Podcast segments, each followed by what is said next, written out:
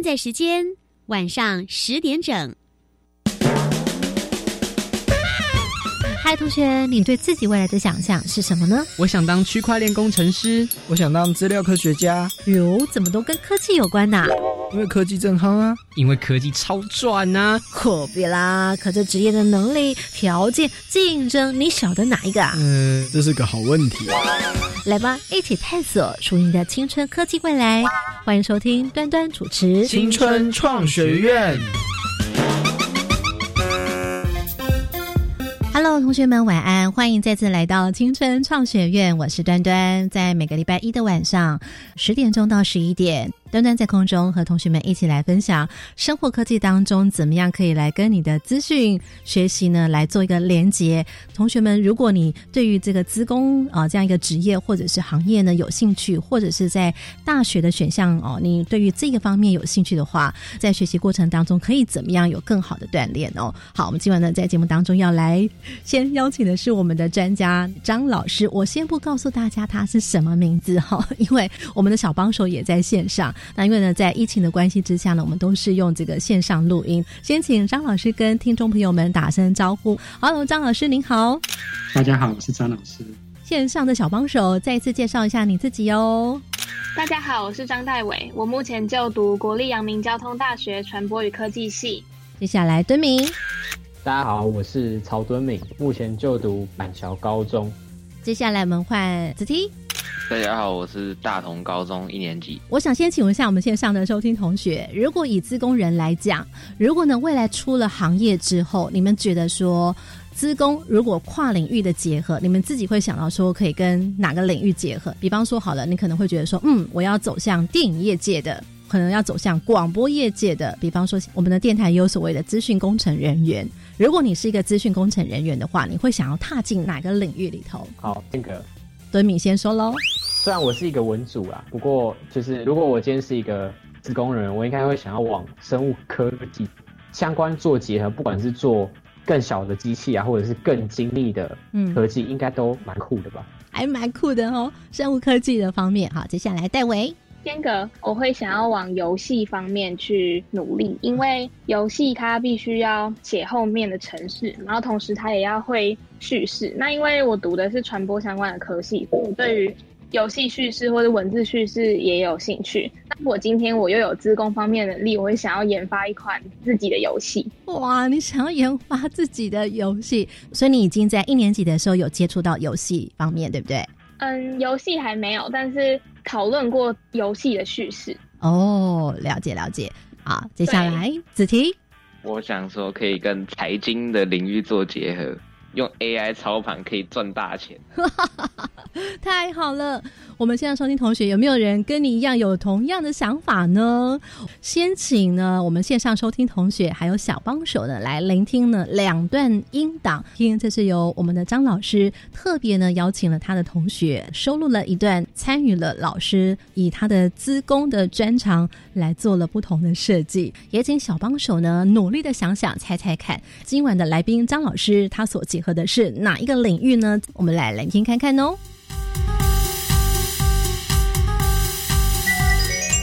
大家好，跟大家分享一下我使用 VR 刑案现场城市的经验。当我戴上 VR 头盔进入城市后，眼睛看到的是一个窃盗案的犯罪现场。随着眼睛角度的转动，可以看到门被打开，柜子被翻动，还有很多东西都被翻开来了。这时候观察一下现场的状况，寻找一些线索，然后借由手把上的按钮，可以对这些证物进行采集。像是在把手上寻找指纹的证物。大家好，我是柯博尧，我要分享使用完 VR 刑案现场的经验。在 VR 的世界中，我觉得可以像 CSI 的警察，仔细观察犯罪现场的样态，再依照教官上课所教的方式，进行证物的收集与采证。在一般教室上课时比较难体验，非常适合我们增加许多食物的经验。基本概念：维他命。在节目当中，现在所聆听的是清晨创学院，我是端端。不晓得刚刚同学们聆听到之后，你们觉得张老师他所结合的是哪一个领域呢？在做什么呢？你刚听到了什么？想先发言的，请间隔。间隔。那我们这回先让戴伟先发言。嗯，我觉得结合的应该是 AR 跟 VR 的科技，因为我刚刚在音档里面听到他说他换了一个场景，然后变成了另外一个角色，然后是警察，然后因为警察身份他做了什么事情。好，接下来下一位敦明，我会觉得他不只是结合扩增实境，那他利用的地方应该还有呃可能警官学校的实习，而不是只有游戏的部分，因为刚刚有提到说证物的收集。好，时间到，接下来子题，间隔。它可能是结合了 VR 跟犯罪学，因为它有警察，还有什么警校的关键字哦，不仅局限于游戏的范畴里。OK，好，我们这回就要来为大家揭晓喽。我先介绍我们今晚的来宾哦，他的来头哦。好，为大家来介绍的就是台湾警察专科学校科技侦查科。副教授兼主任来邀请到是张荣吉张主任，Hello，张老师你好，再次跟听众朋友们打声招呼。大家好，我是张荣吉老师，我目前服务在台湾警察专科学校，那我的科系是科技侦查科，那我在这个学校里面应用资讯的这个专场，教导学生科技侦查、资料库分析，还有呃数据的应用。那另外我们设计一个 VR 的情境。的游戏，那辅导同学在上课的时候可以用它来做现场的犯罪证物的采证。谢谢。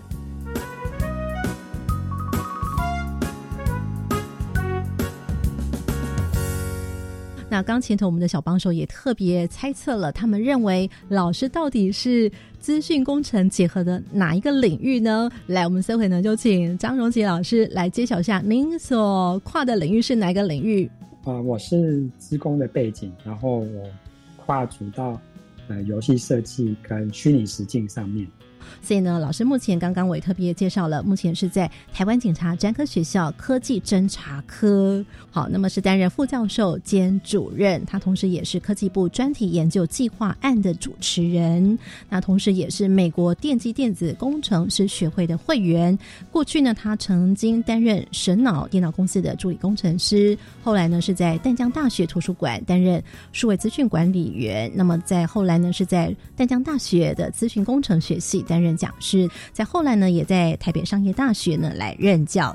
其中里面有几个密码，我先不露馅，要继续。跟同学们来讨论讨论了。好，所以呢，请问老师，刚刚以上几个同学他们的回答，哎，他们有没有正确呢？完全正确，同学非常仔细。OK，三位同学呢都过关了。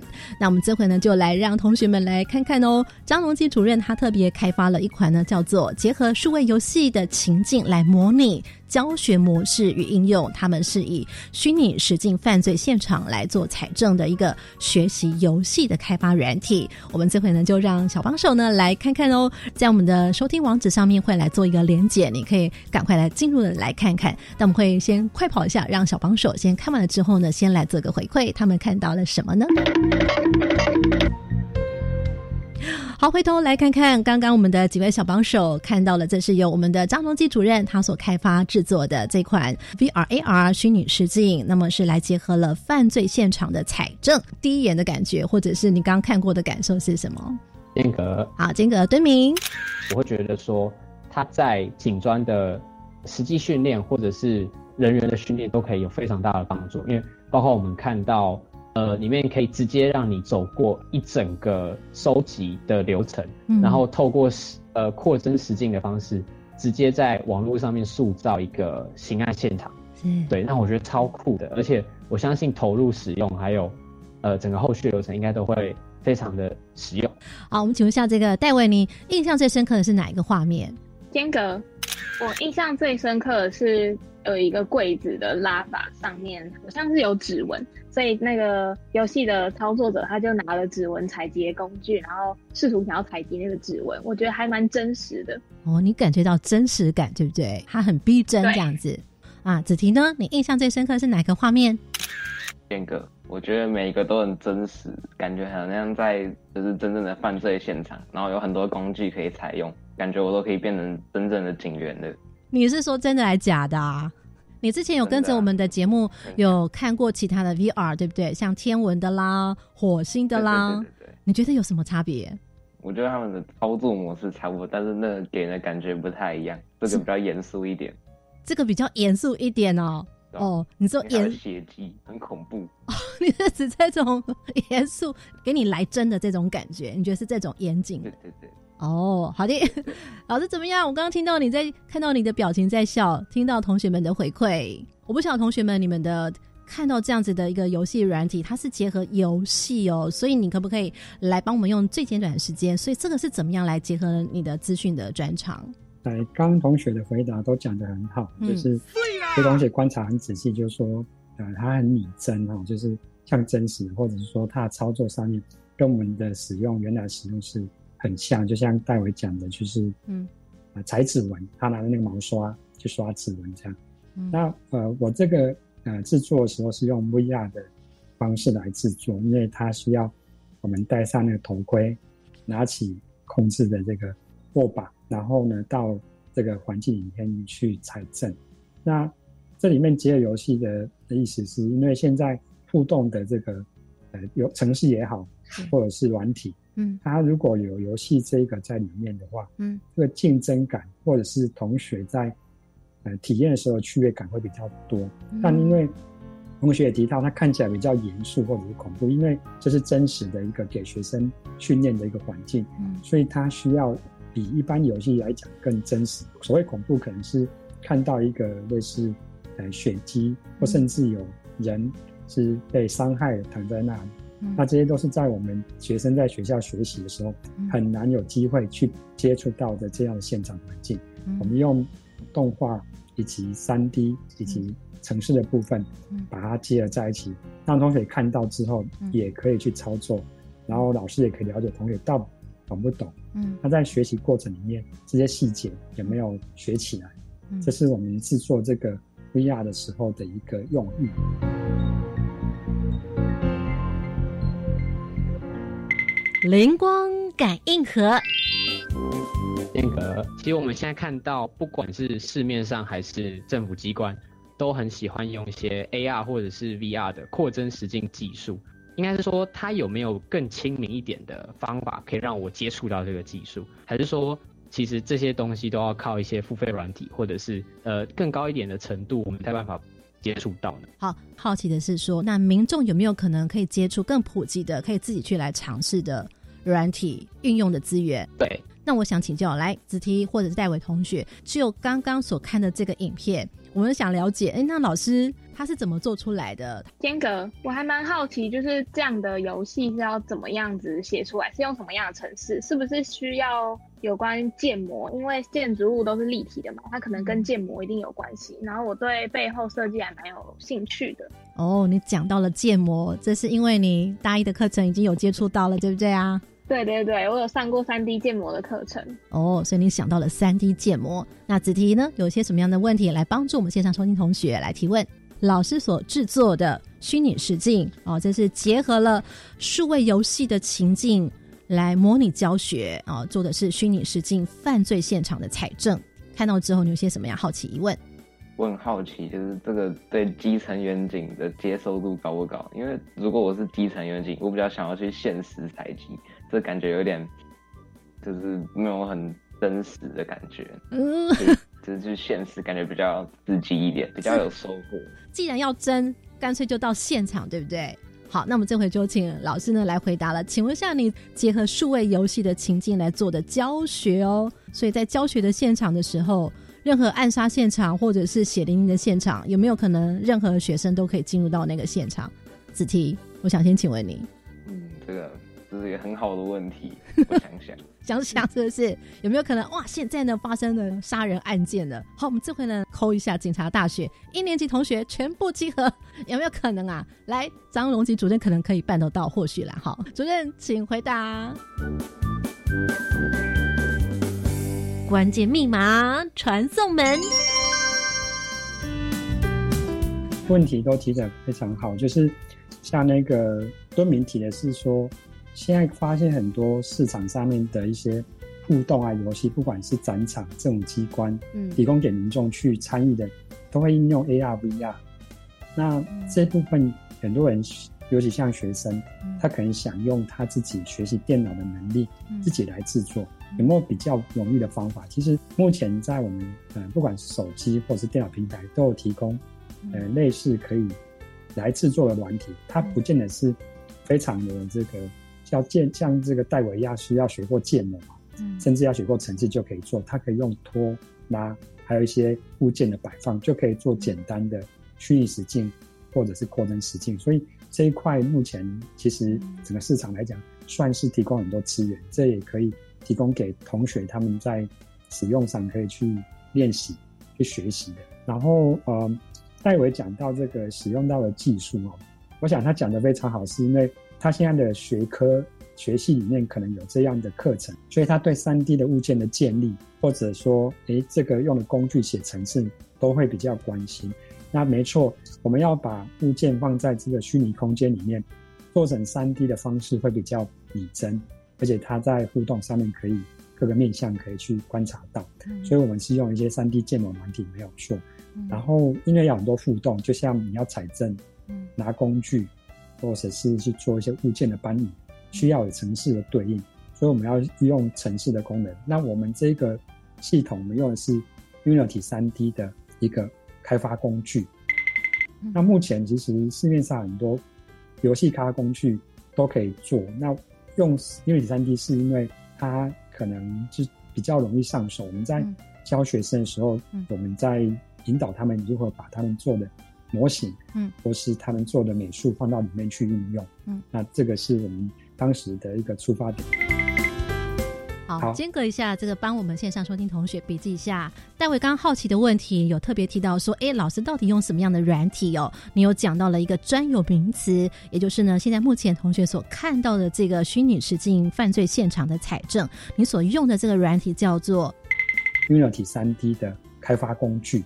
UNITY 三 D 这个软体，Unity 三 D 是一个游戏引擎开的开发工具。嗯哼，那它通常拿来给同学把做好的，不管是三 D 物件，嗯。或者是一些美术材料放到这个平台里面去。嗯哼，然后你可以利用平台一些功能，比方说物体的碰撞，哦，或者是说我们来制作一种诶将布料的感觉，那你就可以用它的一些特效，嗯。或者是物件之间的一些互动，比方东西撞在一起的时候，它可能要飞溅啊，或者是要掉落等等。哦那另外一块最主要是写程式，因为我们的物件三 D 做好之后它是不能动的。哦，那我们用程式的方式把每个物件跟我们要互动的那些角色也好，或是动作结合在一起，就会产生一些自然的一些控制模式。哦，所以呢，它可以把一些具有一些物理特性的了，或者是特效功能的工具，游戏设计开发的引擎，比方说像这个我们的衣服那种很飘逸的感觉，是不是也是可以透过这样一个软体制造出来？是它可以把一个我们做好三 D 的那个衣服的模型，然后透过这些参数的应用，你会如果风吹过来的话，飘逸感就会出来。同学常常会看到一些动画，那它动画里面有可能有毛发、有衣服、有一些布料，它的感觉都会因为材质不同，它会有不同变化。那透过这种引擎来工具的渲染，它就可以得到这种结果。了解了解，会不会很难学？制作软体它是个开发工具。那当然，这个呃学习的过程可能有很多层次，就是说，如果你要做到一个能够互动的话，它可能还有很多学习的部分，包含写作程式的部分。了解了解。那要请老师呢继续回答，呃，有没有中箭的感觉？啊，对这个，刚刚我们的这个子题啊，提了一个很好的问题，就是说，诶，看起来这个 VR 的环境里面啊，就是有真实，但是还是没有跟现场那么真实，因为现场其实是真的是血淋淋，或是看到很清楚的东西。间隔那个子琪同学应该是希望老师直接做成像电影那样子啦。对对啊，可能他要很细致啊，就像 CSI 那种犯犯罪现场。因为我们学生他目前还没有真正有警察的资格，他是在受训哦学习，所以我们也不可能就说一个呃犯罪现场有可能让学生自己进去，或者带他进去看。嗯另外就是说，犯罪现场其实它很多基证是容易被破坏的。嗯如果是一个不熟悉的人，他进去的，也许他的不小心就把一个证物破坏掉。嗯，那我们用这个 VR 方式是来让学生没办法直接到那个现场的时候，我们可以把它设计成一个类似现场的模式，让他去了解一下进入这个现场如何观察，如何用工具来采证。那这是我们让他学习的目的。当有一天他遇到真实现场，他就会有这个经验，说进去的时候如何开始进行采证或是观察。但老师，那我就想要延续子琪的问题。那既然如此，那也不用这么干呼啊。以前传统的话，老师还没有进到这个学校的时候，他们同学是怎么学的？也是照样学啊，也不一定要做这样一套软体啊。哎，我又让老师中枪了，拍谁？这个说起来，就是我还没到这个学校的时候，呃，学生的学习大概我们在课堂常常会看到教官或者是老师哈，他提供的是影片、照片。那影片照片它是比较片面的东西，因为是现场拍下来的。嗯。另外，我们学校有一个教室，就是把它布置成犯犯犯罪现场。那那个教室的模式就会很固定，你常常去摆动一些呃设设施或是证物。那学生在进去的时候，临场感的感觉，不像我们戴上头盔 VR 里面的这个效果。所以我来了之后，我发现。同学对科技的使用，其实他们不排斥，嗯，也喜欢去尝试，嗯，那我们就跟教官讨论说，我们如果把这样的现场的方式放到电脑里面来，同学用戴头盔的方式进去做采证，会不会有比较好的一个效果？另外，也就是从里面也可以观察到学生采证的过程，因为用考试的方式就是纸笔，它比较难测得出它的一些效果。了解。好，那么这回呢？请问下我们线上的戴维，那你来想想看，以老师的这样一个资工背景，他在制作这一套模拟实境啊、虚拟实境的犯罪现场的采证的这样子的一个教学软体，老师在做这样一个建构的时候。那老师他过去又不是警察专科学校毕业的，他也不是警察出身的。那他制作这样子的一个软体的时候，跟他一起合作的团队当中，可能他们需要了解什么，或者他需要突破什么？他可能会遇到的障碍是什么？需要在意的是什么呢？间隔，好，请说。嗯，因为刚刚端端姐有提到，就是可能老师的背景并不是警察相关的。那我觉得这样的游戏它势必要有一定的真实性。那老师会资工的话，那我觉得比较需要跟别人配合的，可能是要了解那个案件的发生，就是真实的案件到底会有怎么样的配置啊，怎么样的发展。我觉得这个是比较难的地方。针对这样一个困难点，那你觉得老师要怎么样去突破这件事情？他必须做什么事情？我觉得老师除了可以跟相关的团队、警察团队去合作之外，也可以看就是现在很多的剧集，像是《镜子森林》或者是《谁是被害者》，他们都有提到这样子破案的过程，然后也有拍出来。或许可能当做一种资料的参考嘛，都是有帮助的。哦，好，这是呢我们的戴维他的提问。啊，刚刚戴维讲的非常好，就是说，嗯，因为我不是那个背景的，呃呃，应该专家嘛，就是说，呃，警察。那我们在制作的时候，基本上是要很多团队里面要很多组成是不同的来源，嗯，包含警察啊、教官，那包含我们要制作的时候，假设我负责的是一部分加是城市，那我们也还需要有三 D 建模的美术设计人员。那这一部分的这个合作啊。基本上是要多方沟通的。嗯，那我在设计这个情境的时候，是由教官先拟定脚本，因为他们把真实的这个案发现场东西，用那个像戴维的讲的叙事或者剧本的方式把它设计出来。那设计出来是一个脚本。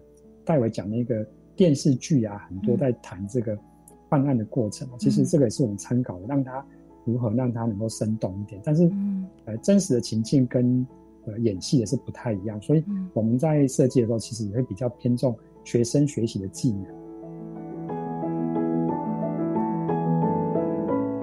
那老师，我就有进一步想要请问的问题了。那你做这套软体当中，可能会出现不一样的想法，又会是什么呢？可能今天我们的厂商啦，或合作的单位，他有他的想法啊，我有我要求的细节啊，这其实是有时候呢要去磨合的。那你在做这套软体的时候是很顺利呢？哇，这样一切很 OK，还是中间其实还是有些摩擦？我不晓得会不会有摩擦了哦，会碰到什么样的障碍问题，或者是要怎么样去达成你心中的完美的目标呢？那我在这个过程里面，城市的人要去跟美术的人沟通，也要跟写剧本这个老师沟通。那有时候我们的彼此之间的认知上，其实会有一些落差。尤其像老师他们可能之前没有接触过，他可能认为刷个这个毛刷，当然可能在做指纹的时候，嗯，这样一次就好了。但是真正在现场里面，他其实要做很多次，要做很多次。对，就是刷那个指纹要呈现的时候，其实它是一个，就是不同指纹的呈现效果，是因为你在做这个毛这个毛刷粘那个碳粉或是一些材料时候不同呈现的一个过程。嗯哼。那如果是动作碰到，它就呈现，其实跟我们真实的环境是不太一样。嗯。那我再会要求说，我们是要跟真实在跟你这一点，就是让毛刷去刷这个物件的时候可以。达到一个次数，然后才呈现这个指纹的样貌，它比较符合这个真正情境，所以中间可能就会磨合，就是说，一个是可能需要快，那我可能需要的是真，那细致，那我就要求美术人可能要做的很仔细，所以这个三方面都要去克服，大家彼此的对一个。同样事件的一个看法，间隔。所以老师的意思是说，在你做拟定这些脚本的时候，你要做所谓的画面的设计嘛，对不对？那画面设计其实就是所谓牵涉到这场景里面当中的这些细部。当这个虚拟实境者在现场的时候，他要做什么样的动作，这是要做相应配合的，然后来配合那个现场的场景。那所谓的这个团队，也许他们会觉得说，哎，一直有做到，然后达到了我们要。教学的指令这样就可以，但是你会希望再近一点，让它更达成更拟真、更多的细节这个样子。是是的，是呃，其实呢，在我现在的手上呢，我有看到老师的这个算是呃比较初步的一个脚本。比方说呢，在这个场景制作的细部要求里面呢，他就特别提到了说，哎，像这个门锁的锁孔有这个敲开来的痕迹，然后锁匙呢已经。可能被破坏了，那么在现场呢，它的锁匙没有办法再使用。所要求的动作呢，就是要趋近观察，配合这个工具，然后来做采证，观察痕迹或者是指纹。啊，比方呢，在下头呢，在那个血滴痕迹，我们在现场时候不是有看到那个血滴痕迹吗？对不对？哦，制作的细部要求呢，就要求直径。零点五公分共四滴，要这么细节哦！零点五公分，然后要写到四滴哦。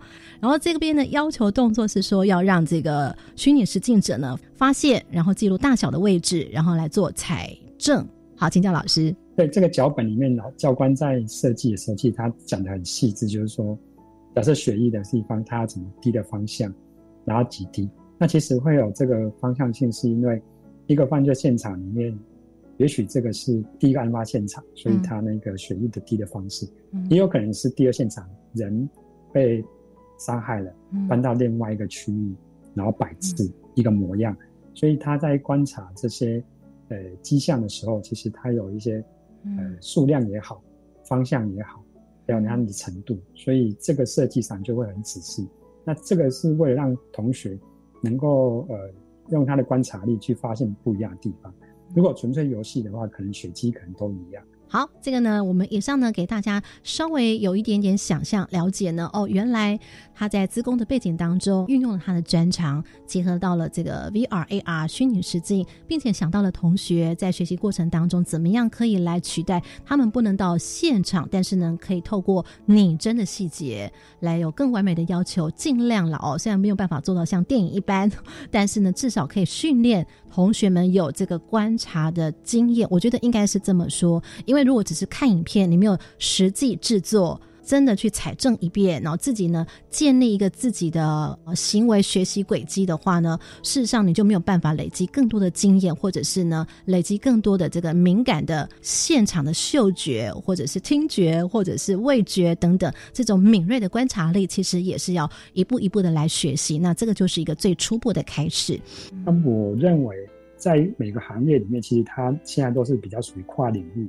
要有一个沟通能力，那也要表达能力，嗯，能够让我们要做的东西，透过我们表达跟沟通得到一个共识。虽然可能有一些冲突，但是目标是一致。